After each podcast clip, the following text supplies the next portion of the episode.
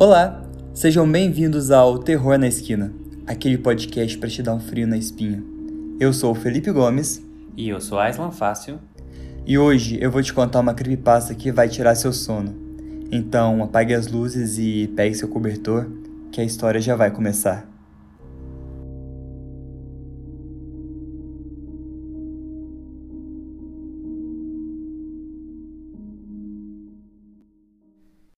E aí, pessoal? Marina não vai nos acompanhar nesse episódio, mas mesmo assim a gente vai ter uma presença muito especial, que já esteve aqui num episódio anterior, vai escutar e reagir à creepypasta que eu vou contar hoje. Mas antes disso, Aisna, por favor, fala um pouquinho sobre você novamente. E aí, pessoal? Aislan aqui. Bom, tô aqui, né, como o melhor tapa-buraco que tem aqui. Então, chegando aqui pra tapar o buraco da Marina. Que maldade! Sempre quando falta alguém, eu tô aqui. É, bom, gente, é, da última vez, no último podcast, a gente não conseguiu falar muito, né? Porque a gente tava no especial, tinha bastante creepypasta aí pra ouvir. Mas, só pra falar um pouquinho rapidinho de mim, né? Eu sou Aislan, eu tenho 26 anos agora. Sou psicólogo, neuropsicólogo, empresário, trabalho pra caramba, ganho quase nada, tá brincando. E hoje também a gente tá com um projeto aí, eu, Sinara e Roginho, que também participou do, do podcast de Halloween, e a Carol, né, que é a irmã da Sinara, com um podcast chamado Macumbaria, né, que é um podcast onde a gente fala aí um pouquinho sobre o universo espiritualista, né, e todas as suas vertentes. É, nós quatro hoje conduzimos né, uma tenda espírita, onde a gente trabalha aí um pouco da, das vertentes tanto do espiritismo, umbanda, xamanismo e bastante coisa que a gente vai explicar lá durante esse podcast. Então, se você gostar desse tema e quiser ouvir um pouquinho lá conosco. Lá a gente não conta creepypasta, mas a gente também vai contar alguns relatos que eu garanto pra vocês que também vai dar um friozinho na espinha. não, não é frio na espinha, não. Ou é arrepiar o pelinho da nuca, ou é cair o cu da bunda. Então lá vai arrepiar o cu da bunda e cair o cabelinho da nuca. Não, pera. Bom, E onde eles podem encontrar o podcast de vocês? Bom, pessoal, é, vocês vão poder encontrar nosso podcast nas redes de streaming, né? Como Macumbaria, tá? É, as redes sociais também vão, vamos deixar aqui nos comentários do vídeo. E também tem o e-mail, né? Que é macumbariacast.gmail.com Então, pessoal, se vocês tiverem interesse, procura lá, garanto pra vocês que é massa pra caramba. E não se esqueçam, hein? As nossas redes sociais, arroba Terror na Esquina, tanto no Insta quanto no Twitter, tá ativa pra vocês piramidarem, hein? Não, não esqueci, não. Pode ir lá mandar pros amigos e divulgar a palavra do Terror na Esquina. E se vocês quiserem sugerir alguma creepypasta ou até mesmo contar alguma coisa que aconteceu pra vocês, pode mandar pra gente no terrornaesquina.gmail.com. Eu espero vocês, hein? Pessoal, eu quero agradecer a todos que estão apoiando a gente, dando suporte e, e dando feedback. Eu tenho gostado bastante, lembrando que a gente faz isso por pura diversão, a gente se diverte muito, ri muito fazendo essas creepypastas e gravando os episódios. E eu quero deixar o, o, o eterno agradecimento para todo mundo que apoia a gente. Então, ah, está pronto para escutar essa creepypasta? Pronto, a gente nunca tá, né? Mas vamos ver. Vamos Eu ainda nem te contei como é que ela é. Já tô com medo assim mesmo. Bom, ela fala um pouco sobre metrô. Metrô já dá bastante susto, né? Germes, sujeira, covid. Garanto que hum, ela vai além disso, viu? Covid vai ser o menor dos problemas dentro desse metrô. Já tô gostando dessa história. Bom, é, esse episódio não vai precisar de alerta gatilho porque não tem nada explícito e é bem tranquilo. O que mais acontece é uma certa estranheza em tudo que vai ser narrado. A creepypasta se chama Os Estranhos e é de um anônimo. Ela foi retirada do site creepypasta.com. Bom, eu vou começar do começo. Meu nome é Andrew. Eu morei uma vez em uma cidade que você já deve ter ouvido falar. Ela se chama Nova York. Minha mãe é Terry Ericks. Teresa, na verdade. Ela tá na lista telefônica, lá debaixo da letra E. Se você mora na cidade e lê isso, por favor, encontre ela. Mas não mostra isso a ela, só diga que eu tô tentando voltar para casa, por favor. Tudo começou quando eu decidi, isso na época eu tava com uns 25 anos, que era hora de desistir de levar minha mochila pro trabalho. Pensei que isso me faria parecer um pouco mais maduro, como os caras que eu via na no metrô. Junto com as mulheres, achei que isso poderia atrair um pouco das mulheres e tirasse um pouco dessa minha cara de estudante de ensino médio. Claro que significava que eu tinha que desistir de ler no metrô, de manhã e de tarde, já que eu não conseguia colocar os livros no bolso. Uma pasta estava fora de mão, já que eu estava trabalhando em uma fábrica. E as bolsas tipo carteiro sempre pareciam um pouco, não sei, não combinava comigo. Era muito tipo bolsa pro meu gosto. Eu tinha um MP3, o que me ajudou a passar o tempo por um tempo mas ele quebrou. Ele fechava no final da música e se eu não pulasse para a próxima faixa manualmente, ele parava. Então eu desisti de escutar música também. Então, todas as manhãs, eu me sentava no metrô por meia hora que se arrastavam sem parar, sem nada para fazer a não ser observar meus companheiros de viagem. Eu era um pouco tímido. Eu não gostava de ser pego fazendo isso, então secretamente observava as pessoas. Curioso, né? eu descobri rapidamente que não era a única pessoa no mundo que se sentia desconfortável em público. Ah, quem nunca parou dentro do ônibus e ficou ouvindo a história dos, dos povo sentado na frente, do lado, a senhorinha que foi traída três vezes pelo marido contando para a amiga do lado. Segurar, segurar para não fazer um comentário furtivo, né? Vendo o povo, povo com a amante falando, respondendo a noiva no, no WhatsApp. Essa história de ônibus. história de ônibus, ou de metrô. Ou de metrô. Bom, as pessoas se encobriam de várias maneiras, mas eu aprendi a ver através delas. Eu os dividi em categorias na minha cabeça. Havia os inquietos, aqueles que não conseguiam se sentir confortáveis, movendo as mãos constantemente, mudando o peso do corpo, movendo as pernas para mais perto do banco e depois para mais longe. Eles eram os tipos mais nervosos. Atrás deles vinham os falsos dorminhocos, que se sentavam e praticamente fechavam os olhos no mesmo segundo. A maioria deles não estavam realmente dormindo, no entanto. Os que dormiam de verdade são diferentes. Acordavam repentinamente, nas paradas ou após altos ruídos os falsos fingem pegar no sono desde o momento que sentam lá até a hora que o metrô para. E depois vinham os viciados em MP3, as ocasionais pessoas que trabalhavam com notebook, as pessoas que viajavam em grupos e falavam alto demais. Os viciados em celular eram os mais populares, ou simplesmente incapazes de calar a boca por mais de dois minutos de cada vez. Enche o saco, né? O pessoal que fica falando alto no. Cara, você não consegue ficar em silêncio dentro do de um transporte público, né? Imagina como é que tá sendo triste a vida dele sem ouvir música e sem ler. Nossa, coitado. A creepypasta começa aí. É, pois é. Assim como observar as pessoas ameaçava ficar insuportavelmente chato, eu descobri minha primeira incongruência. Um homem de meia idade, cabelos castanhos, tamanho e peso médio, se vestindo casualmente. Estranhamente, ele parecia quase normal demais. Ele não tinha feições marcantes, nem maneirismos como se tivesse sido projetado para desaparecer na multidão. Foi isso que me levou a notá-lo. Eu estava intencionalmente tentando ver como as pessoas agiam no metrô. E, eles, e ele não agiu de forma alguma, nem mesmo reagiu. Era como ver alguém sentado em frente à televisão assistindo um documentário sobre peixes. Ele não estava animado ou engajado, mas também não estava desviando o olhar. Ele estava presente, mas não estava contando nem somando ao ambiente. Ele estava no metrô à tarde. Passou-se mais um mês no experimento de observar as pessoas antes que chamasse minha atenção. Porque eu não pegava o mesmo metrô todos os dias.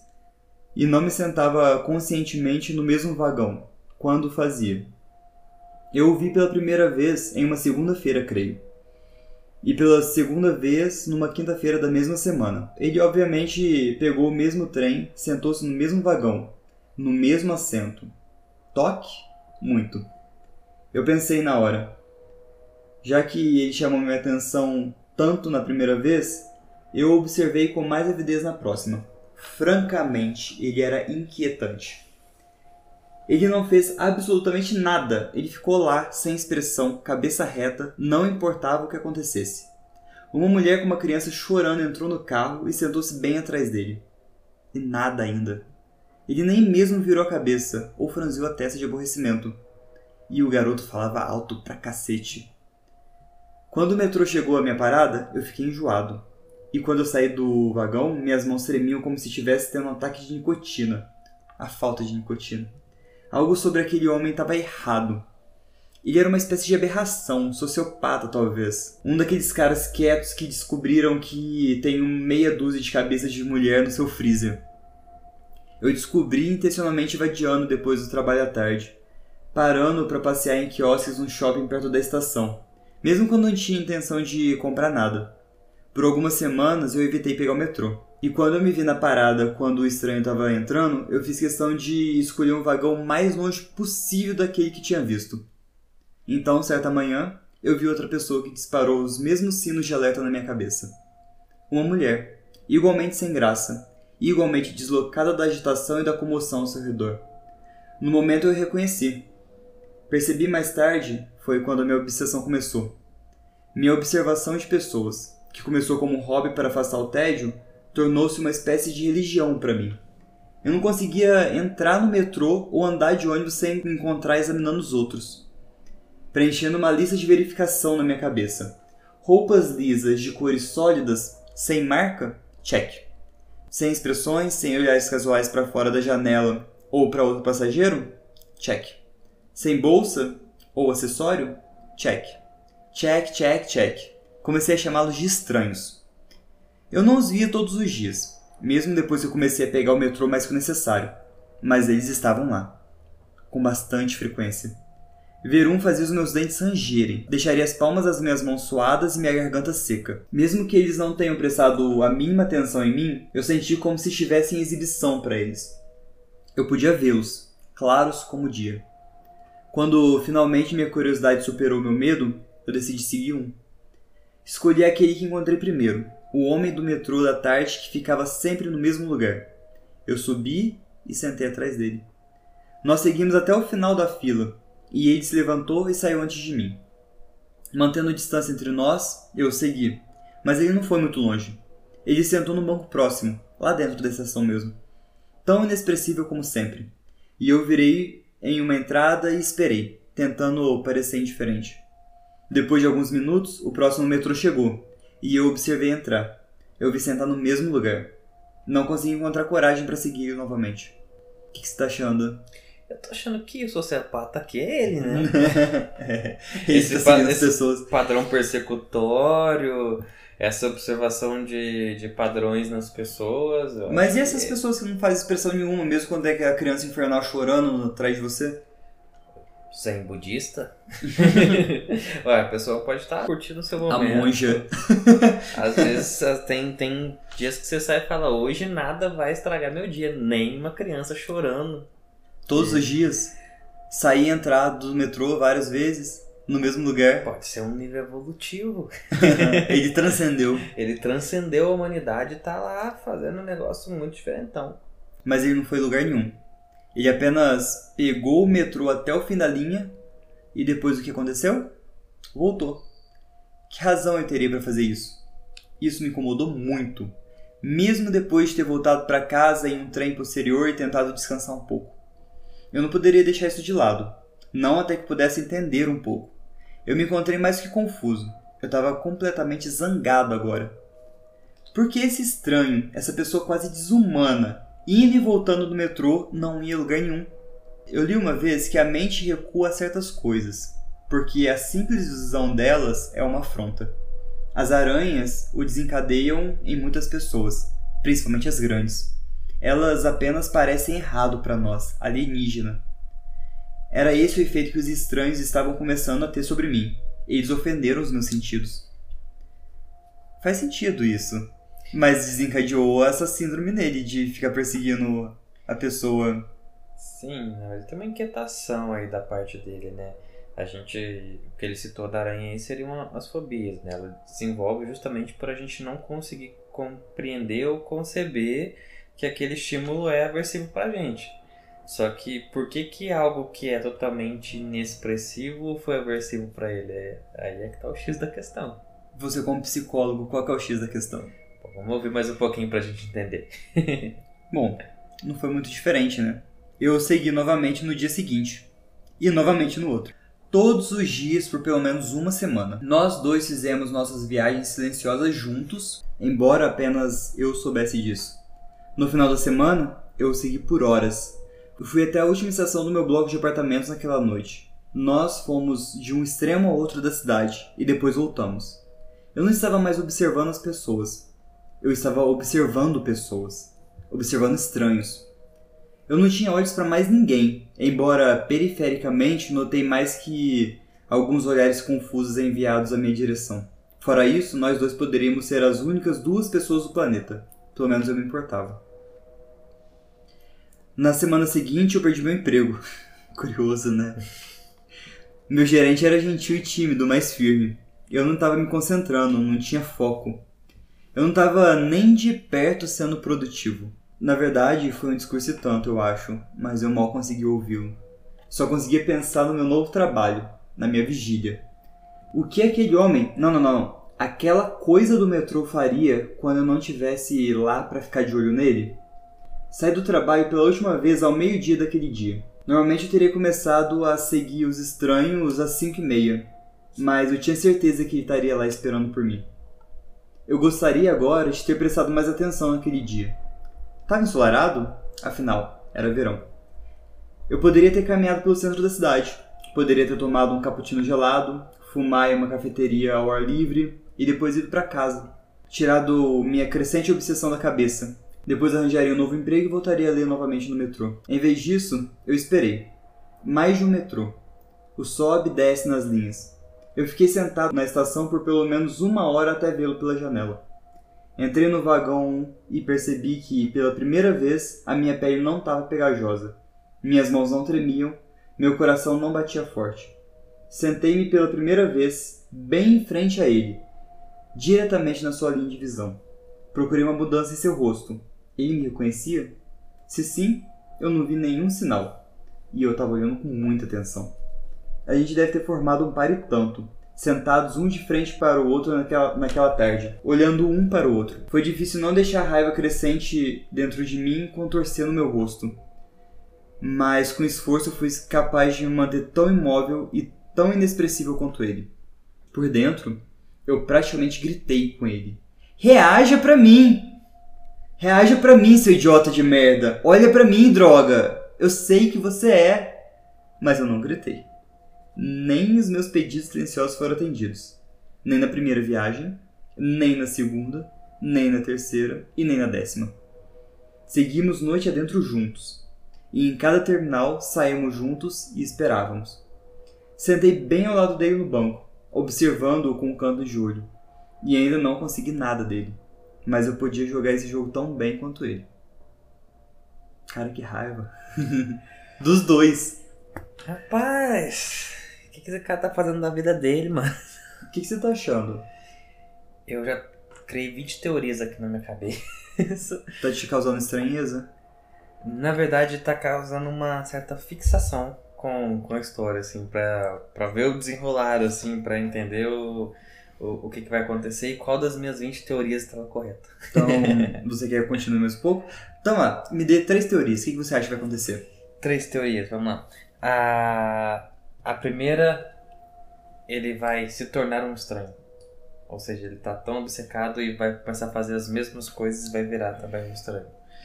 Minha segunda teoria é de que esse cara não existe. É uma alucinação. Boa, boa, é uma boa. alucinação. E ele tá E- ali. Por isso que não tem expressão, não tem nada. Ele tá surtado. Ele tá surtado. E uma terceira teoria, eu acredito que ele pode estar revivendo um looping aí de, de trauma por causa do dia que ele foi demitido e revivendo a situação. Interessante. Nossa, não tinha pensado nisso quando li a primeira vez. Eu só queria chegar no final. pois e é, falar, eu tô assim. Puta, que isso? Eu estou assim nesse momento. Então bora. Finalmente, fizemos a nossa última viagem juntos. Eu o tinha e sabia disso. Última viagem da noite antes de os trens pararem de circular. Eu sempre deixava ele se afastar de mim naquele ponto, porque o fim da linha é muito longe da minha casa e os ônibus param de circular no mesmo horário que os metrôs. Mas dessa vez eu ia seguir ele, finalmente ver o que ele era quando os trens parassem de circular, e obteria respostas. Talvez, né? O metrô começou a rodar e a ansiedade cresceu em mim. O vagão foi se esvaziando em torno de nós lentamente, até que éramos apenas nós dois, silenciosos observadores abaixo da cidade. Lutei para manter meu sorriso maníaco sob controle. E o trem do metrô diminuiu a velocidade e depois parou. O fim da linha. O estranho não se moveu. Não reagiu de forma alguma. O carro ficou parado, as portas abertas. Eu podia ouvir vagamente os últimos retardatários saindo da estação em algum lugar atrás de nós. Passos ecoando no silêncio. Nada. O sistema de alto-falante apitou para que qualquer pessoa meio adormecida soubesse que havíamos chegado ao terminal. Nada ainda. E finalmente pude ouvir passos, o condutor ou algo assim, enfiando a cabeça em cada vagão para se certificar que estava vazio antes de pegar o trem para onde quer que ele vá passar a noite. Eu não tirei os olhos da minha presa silenciosa. Consegui ver o condutor com um canto de olho quando ele finalmente chegou ao nosso vagão ele olhou para dentro, seus olhos vagaram sobre nós e uma expressão intrigada apareceu em seu rosto. Ele piscou algumas vezes e fez uma pausa. Eu esperei que ele falasse, mas o momento se estendeu. Mas então, com um leve aceno de cabeça, ele nos deixou. Havia um vagão à nossa frente e eu o vi entrando para verificar. E alguns minutos depois, o trem começou a andar novamente. Rodamos por um tempo, e depois demos uma volta e o metrô foi estacionado. Eu podia ver as janelas de mais trens a cada lado de nós. E através das janelas, mais trens. E então ele sorriu para mim. Foi apenas uma curvatura no lábio, que teria passado despercebido se eu não tivesse passado as últimas horas estudando seu rosto. Então, ele disse, em um tom áspero e barítono: Aqui estamos. Eu tentei responder, mas eu não consegui imediatamente. A minha garganta estava fechada, o terror me encheu. Parecia toda a caverna subterrânea que estávamos havia desabado sobre mim. Eu tossi, gaguejei e finalmente consegui com uma voz rouca. Fiz a pergunta que me mantinha acordado à noite, que me levava à loucura e que me levou a este lugar e a este momento. O que é você? Ele me ignorou. Ele se levantou e as portas do trem se abriram. Então, surpreendentemente, ele se virou para mim. Você vem? Mas ele não esperou por uma resposta e saiu para a plataforma. Eu me esforcei para segui-lo. Vamos, droga! Eu gritei. Fala comigo! Quem é você? O quê? Por que você anda no metrô a porra do dia todo? Ele não olhou para trás nem diminuiu o passo. Não pude ver seu rosto, mas pude adivinhar que ele não reagiu de forma alguma. Não mais do que reagiu a qualquer outra coisa. Eu espreitei atrás dele, ainda gritando por um tempo, mas eventualmente desisti. Cinco palavras era tudo que eu ia arrancar dele, eu imaginei. É, é estranho, as coisas vão caminhando para uma coisa oposta do que você acha que vai ser. Tá me surpreendendo muito, porque eu não, não imaginei que haveria um, um diálogo como esse. Então, tô curioso. Caminhamos ao longo da plataforma até chegarmos em um cruzamento e depois nos viramos.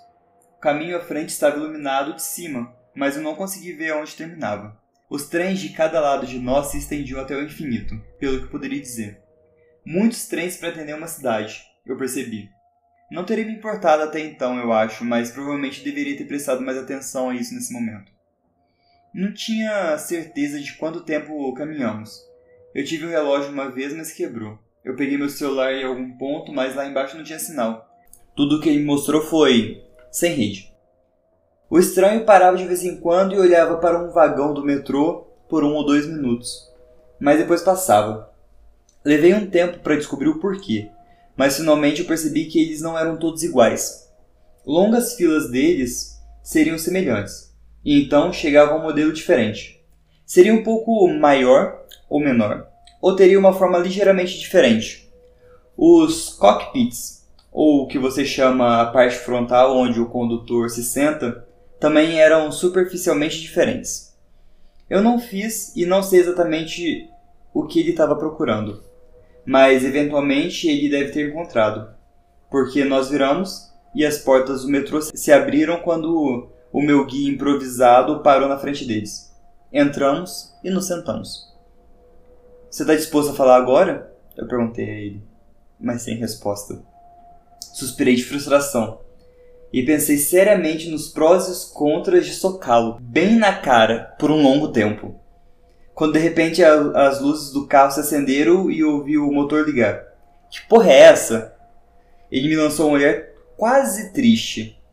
Você não vai poder voltar. Do que, que você está falando? Voltar para onde? Nada de novo. O idiota era uma parede. O trem deu um solavanco em movimento, partindo na direção oposta daquela que a gente tinha vindo. A disposição interminável deles havia mudado meu senso de direção. Rodou por alguns minutos e depois começou a diminuir à medida que nos aproximávamos da parada. Seu olhar vazio ficou mais nítido, e pela primeira vez tive a sensação de que ele realmente estava olhando para mim, ao invés de apenas olhar na direção em que por acaso eu estava. Fica quieto, fique em silêncio. Não chama a atenção deles. O trem parou as portas se abriram e eles começaram a inundar. Não sei o que eu percebi primeiro: as sopas estranhas, os braços muito longos com mão quase roçando no chão, os olhos negros e os rostos angulosos, ou a tonalidade cinza azulada da sua pele. Meus olhos captaram todos aqueles estímulos, mas por um longo segundo meu cérebro se recusou a processá-los. E quando finalmente o fez, eu mal fui capaz de conter um grito que tentava sair da minha garganta. Achei que meu coração fosse explodir. Inferno, eu achei que eu fosse explodir. Tudo em mim balançava e latejava. Minha visão ficou turva, fiquei tonto e quase vomitei. Minha boca estava cerrada e me forcei a engolir o vômito, mal conseguindo. Meus instintos gritavam suas palavras para mim. Fica quieto, fique em silêncio e não chama a atenção deles. Esse dia é um borrão. Andamos no vagão do metrô para cima e para baixo na linha, parados e inexpressivos, por horas, por dias talvez. Parecia muito mais longo do que a linha que eu conhecia, a linha que eu segui o estranho. As coisas horríveis ao nosso redor pareciam não prestar atenção, embora devêssemos ter se destacado ferozmente por conta da nossa aparência, né?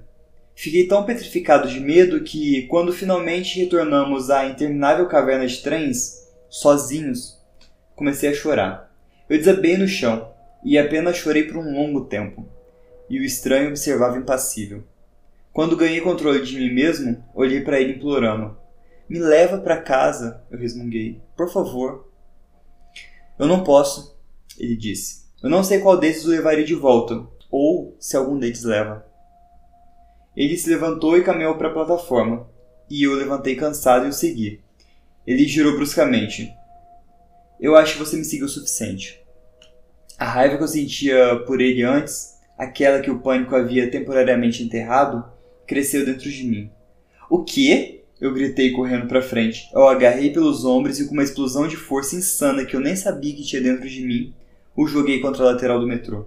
Seu filho da puta de merda, que diabo você fez comigo? E eu bati de novo nele. Me leva de volta. Mas ele suportou tudo passivelmente e logo a explosão de raiva em mim se dissipou, me deixando vazio. Por favor, eu implorei, me leva para casa. Não é assim que funciona, ele disse. Se ficarmos juntos, é mais provável que sejamos notados. Siga o seu próprio caminho, fica quieto e seja sutil. Eles pensarão que você é um deles. Cara, como você pode fazer isso comigo? Por quê? Mas ele só me olhou com um olhar quase triste. Eu tinha que fazer. Você também. Você fica preso às vezes. Ele tirou minhas mãos de seus ombros e se virou para ir embora. Eu caí de joelhos repentinamente sem forças e o observei partir. No cruzamento, ele se virou para me encarar. Eu sinto muito. Então ele se foi. O que, você tá achando? O que, você acha? Que, que suas teorias? Cara, não tenho teoria nenhuma, mas agora eu tô só bugado. Assim, uma, foi uma reviravolta muito mind blow e eu não sei o que pensar nesse momento. Então, onde a gente tá? Ele seguiu o cara que sem expressão de desafio. Ele conseguiu chegar até o final da plataforma de metrô. É, o guardinha não notou eles. E eles foram para um lugar onde tem muitos trens intermináveis em longas fileiras. E ele foi deixado lá pelo estranho. Esse cara morreu. Ele Eu é- morreu, ele tá lá no céu dos trens intermináveis por causa da obsessão dele. ele foi atropelado por um trem, Prova- caiu, né? Provavelmente na hora que ele tava perseguindo o cara, ele caiu na linha do trem, morreu atropelado por um trem e ficou preso no looping do purgatório dos trens. Eu não sei o que ele fez comigo, ou por que ele fez. Quando eu acordei, eu conheci o meu papel. E eu o desempenhei da melhor forma possível.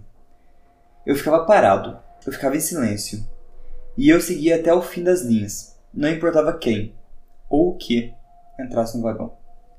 Estar quieto era tão bom quanto ser invisível, mas de vez em quando eu me via no reflexo da janela de trem.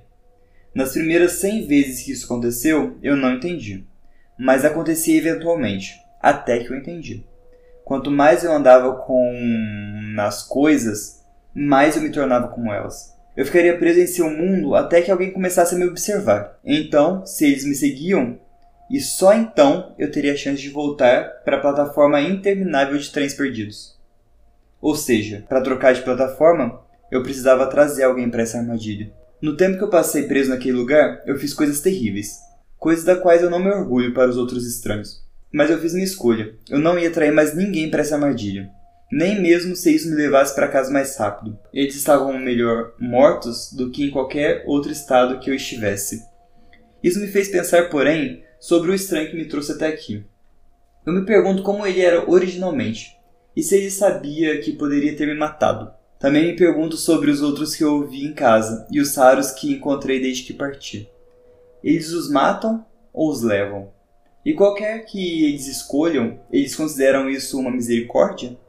Não consigo falar com eles, perguntar. Estamos condenados de qualquer maneira, e os condenados deveriam sofrer na solidão. Eu já matei 15 deles e fiquei muito bom nisso.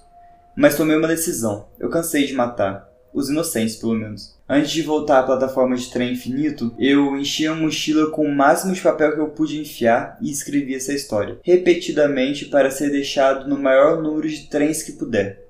Algumas milhares de mensagens em garrafas lançadas em um mar de trilhos de aço. Esse é um pedido e um aviso. Meu pedido, acima, era que encontrasse minha mãe e lhe contasse uma mentira. É uma mentira branca, não se preocupe. Diga à minha mãe que eu a amo e que eu estou tentando voltar para casa. Isso pode dar a ela alguma esperança ou um pouco de paz. Eu gostaria que fosse verdade também, mas o problema é o seguinte. Tenho pensado em mim como Odisseu, perdido à deriva, procurando retornar às terras familiares. Mas não estou perdido no mar. Eu estou perdido em túneis sem fim, o labirinto. A diferença é importante porque os labirintos são projetados, construídos. Alguém ou algo fez esse lugar e eles devem ser responsabilizados pelo que fizeram comigo. Eles me escalaram como Teseu, não como Odisseu, mas também não vou mais fazer esse papel. As estranhas regras desse lugar me transformaram do humano que eu comecei em outra coisa, depois em outra coisa novamente. Eles me transformaram em um monstro e, portanto, serei o minotauro desse labirinto. E se eu puder, eu vou derrubá-lo ao meu redor e destruir aqueles que o construíram. Meu aviso é que vocês devem ser muito cautelosos. Em lugares públicos, com homens e mulheres silenciosos e inexpressivos. Mantenha a distância. Eles podem matá-lo, ou podem fazer coisa pior. Se vocês os virem, corra para longe e rápido. E o mais importante, eu te aviso, eu imploro, não vá até o fim da linha de metrô. Ou seja, ele ficou preso em realidades paralelas e que ele só conseguia trocar de mundo quando ele levava uma pessoa de volta para o labirinto ou quando ele matava uma pessoa nesse mundo paralelo. Caraca. Eu nunca que eu ia imaginar que ia chegar no nesse ponto. E essa que passa ela não dá medo, não dá susto, mas ela dá uma agonia tremenda. Ela, ela dá muito mal-estar. Dá. E outra questão é que são infinitos trens e para ele voltar pro, pro, pro universo dele, ele tem que pegar um aleatório. É, e o universo dele era um trem. O universo dele era um trem. Bum! E o que, que aquele cara era? O estranho, o senhor? Será que ele não era humano, obviamente? Ele estava perdido no mundo dos humanos? Ele deve ser algum. de alguma realidade que pegou o trem e se meio no mesmo, no mesmo espaço que ele tava. E aí foi parar no mundo dos humanos. Até que Ele foi seguido e trocou de Pelo mundo. Andrew. Porra, E Andrew. trocou de mundo. Foi pro mundo dos rapazes azuis. Tá vendo, cara? Não seja um sociopata. Pra que, que você foi ficar seguindo a galera? Pra que você foi ficar ali sendo um obsessor da galera ali indo atrás deles? Se tivesse ficado quietinho, trabalhado, feito tal parte quietinho, você não tinha se metido nessa rascada. Se, se, não, se não quisesse deixar de parecer um adolescente carregando uma mochila no metrô, que ao meu ver não é nada demais. Mas ele, ele- ele tem um, um- O traço dele é muito. É muito estranho, porque, tipo, dentro do metrô, com várias pessoas que são muito atrativas, você não vai pre- prestar atenção numa pessoa inexpressiva. Pessoas inexpressivas não chamam atenção. É, não, é, no final. Então significa que ele também tinha ali um, um quadro de obsessão muito grande. Ele Hum. ficou obcecado por aquilo. Mas será que não é o charme das pessoas que ficam presas dentro do labirinto? Tipo, Sim. ganha essa. Mas é só com algumas pessoas em específico, não são todo, todos. Não, eu acho que, que na verdade tem aí um, um conteúdo alienígena, mágico, sei lá o que que é, porque tá falando de realidade paralela, né? Então tem alguma coisa provavelmente que atraía essas pessoas que prestassem atenção nele. Então, ou seja, deixar a pessoa obcecada. Sim. E aí com isso a pessoa ia gradativamente entrando nesse universo aí de estações sem fim. Eu achei muito mind-blowing essa creepypasta. Ela, tipo, ela não, não te dá medo, ela só te deixa pensando depois, tipo, o que, que eu tô fazendo na minha vida? Aí sou ela- eu? Ela não te dá nenhum spoiler também, ela não deixa você pensar nisso em momento nenhum até que isso aconteça. Até que isso aconteça. Até que ela tenha virada. Então é, é muito bem escrita. Eu tava lendo um comentário e um deles falou que isso talvez é, aconteça, essa sensação que eles têm de estar perdido no metrô aconteça com os imigrantes em grandes cidades. Que eles são uma pessoa de uma cultura completamente diferente, imersos nessa cultura nova dentro de um metrô, e como eles não conhecem ninguém, ou quase ninguém. Eles ficam lá sentados inexpressivos, sem muita reação, porque talvez não entendam a língua ou tem muita dificuldade. E eles acabam se passando como estranhos. É, assim, parcialmente isso aí tem, faz muito sentido, né? Mas a gente tem uma tendência à adaptação, né? Então, a pessoa de qualquer forma, a partir da convivência, ela vai começar a fazer parte daquilo, que é basicamente o que acontece com ele. Que é à Né? medida quanto mais tempo ele passa no mundo sem sair de lá, mais ele se parece com essas pessoas. Exatamente. A gente tem aí um, um caso muito, muito famoso, né? De um menino que ficou perdido na floresta e ele foi criado ali junto com os lobos, né? Que até, até foi o caso que inspirou aí o, o filme do Mogli, se eu não me engano. É, ele se adaptou e viveu como um lobo perfeitamente. Quando foi trazido para a cidade, ele, ele veio a óbito, ele não se adaptou à rotina, mas ele vivia como lobo, ele era um lobo mesmo sendo um humano. Então, como ele foi criado por lobo no meio de lobos, ele se comportava e agia totalmente como lobo. E é mais ou menos assim que a gente faz também, né? Depende do ambiente que está inserido. Se você se insere ali numa empresa, numa escola alguma coisa, você vai se adaptar àquele ambiente. Quanto mais tempo você passar lá dentro, mais natural aquele ambiente se torna para você E mais você se torna aquele ambiente. você se torna aquele ambiente. Sem você perceber, você está sendo parte total daquilo e totalmente naturalizado. Você não e no percebe. final parece que tudo é um organismo vivo. Mas é um organismo Entendi. biopsicossocial que a gente está inserido. Então a gente faz parte da. Palavras de neuropsicólogo, não estou, não, não tô mais aqui. Mas é, é, é, uma, é assim, é uma, uma maneira muito lúdica dessa creepypasta de mostrar o que acontece na vida real, né? Das nossas imersões em universos que às vezes não correspondiam muito com a gente, mas a gente vai tornando ele comum, à medida que a gente convive com ele. Se fosse você no lugar do Andrew, que fosse cativado pelo estranho e seguisse ele obsessivamente até o final da linha, e fosse pego no labirinto, o que, que você faria? Provavelmente ia me matar. Eu acho que é a solução mais simples. Eu não ia ficar aí rodando. mais simples. eu não ia ficar rodando nessa jossa de pegando trem, pegando trem. Já não gosto de trem. Imagina ficar o resto da sua vida pegando trem, trocando de mundos, readaptando. Isso porque você nunca sabe o que, que vai ser do próximo, né? A grande diferença disso aí pra vida real é que na vida real você tem um lugar para voltar, você tem a sua casa. Aí você não tem. Então eu acho que chegaria no momento onde geraria desistência. Isso para qualquer pessoa, inclusive até para o próprio Andrew. Em algum momento ele vai desistir disso. E eu acho que na nossa vida real, é, a probabilidade de você voltar num trem para sua própria casa ou cidade é muito maior do que em multiversos, né? Sim, a questão é, é que em casa, mesmo que você saia, que você viaje, passe dois, três, quatro meses fora em outros futuros, você tem um lugar para voltar. O Andrew ele perdeu isso. Quando você hum. perde a sua base, você perde seu lugar para voltar, você fica esmo aí no. Não, universo. mas o fato de ser infinitos trens, a probabilidade dele cair no trem do, do da Terra é zero, porque é infinito. Então, ou seja, ele nunca vai voltar. É, e ele já sabia disso, né? No momento que ele desistiu de, de levar outras pessoas, ele já estava apresentando os primeiros sinais da desistência em si. Então provavelmente ele caminhou aí futuramente para uma existência total. Mas talvez ele pudesse encontrar um mundo que ele se identificasse. Bom, aí ele teria que fazer a escolha de se adaptar ao novo mundo, né? Eu li duas versões dessa creepypasta. Uma nessa segunda parte que ele fica perdido entre os mundos era mais complexo.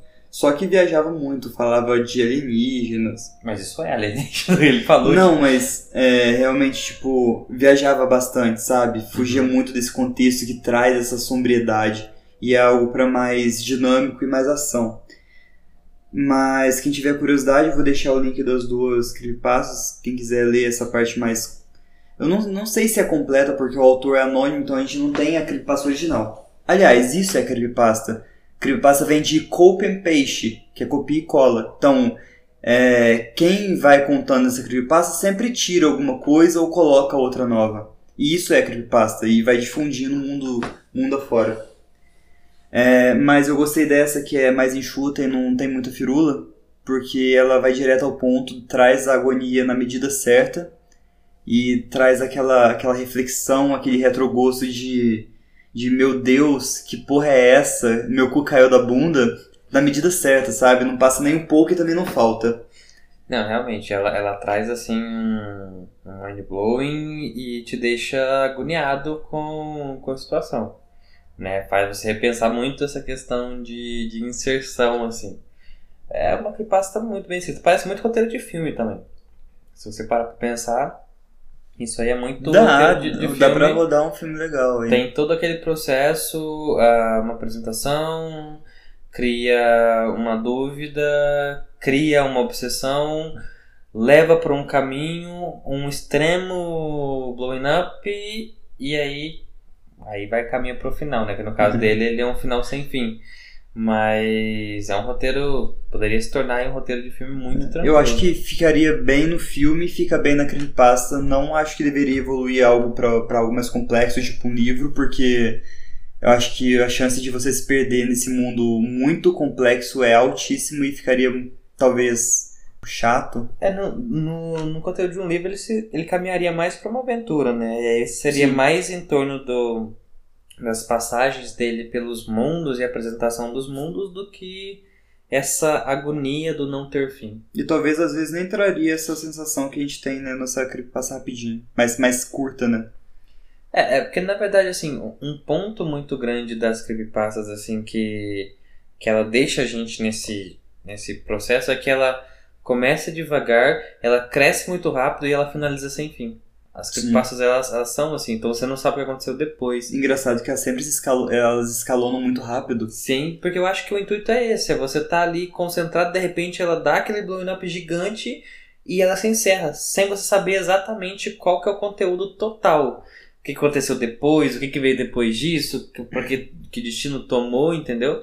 E isso te deixa com aquele gostinho de criar você mesmo a sua própria versão da história. É, eu acho que é isso que a creepypasta se tornou com o tempo, né? Porque no, no início da, da, da Copy não era essa a característica da creepypasta, era sempre trazer algo que era difundido sem, sem escrúpulos, né? Era só difundido aleatoriamente pelo mundo todo. É, hoje tem a nova geração da creepypasta, é você gerar essa sensação de de por que, como e você mesmo criar essa, essa suas próprias teorias. É, acho que você criar os fins para as creepypastas em si, as continuações, é o objetivo atual dela, né? Você gerar um começo de história e criar uma nova creepypasta. Né? É como se ela fosse a, a versão assim de, de uma maldição muito conhecida que tem em várias, em várias regiões, que é a maldição onde, qual você tem a Hydra, o Camael, onde você mata um e nasce outro, entendeu? Então, quando você pega ali, é, no caso da Hydra, você corta uma cabeça e nasce duas, então você pegou a história original, você leu, criou a sua história, então você já tem duas. E aí você mostrou essa história pra alguém, essa pessoa vai ler, vai criar a versão uhum. dela, aí você tem três, e aí vai criando Sim. e criando diversas possibilidades, aí alguém pega e escreve a sua teoria sobre uhum. e nova creepypasta nasce. No caso de A Casa Sem Fim, o episódio número 2, é, o próprio autor criou duas continuações. Quem sabe isso não vira tema para uma próxima creepypasta, mas o próprio autor deu continuação e provavelmente outras pessoas criaram novas teorias, novos contos e, e por aí vai. Essa é o Cope and Paste ou Creepypasta do mundão. Isso aí. Caraca. Ainda bem que eu não vou dormir por agora, mais uma noite em claro, por que não? né? Eu acho que essa noite eu consigo dormir, mas o sonho vai ser tipo um labirinto com um trem. Eu vou dormir tranquilamente, porque Varginha não tem trem. Então... é verdade. Mas quem sabe isso não acontece no terminal rodoviário, hein? Eu não pego ônibus também. Então, se andar a pé faz muito bem para a saúde e você corre muito menos risco.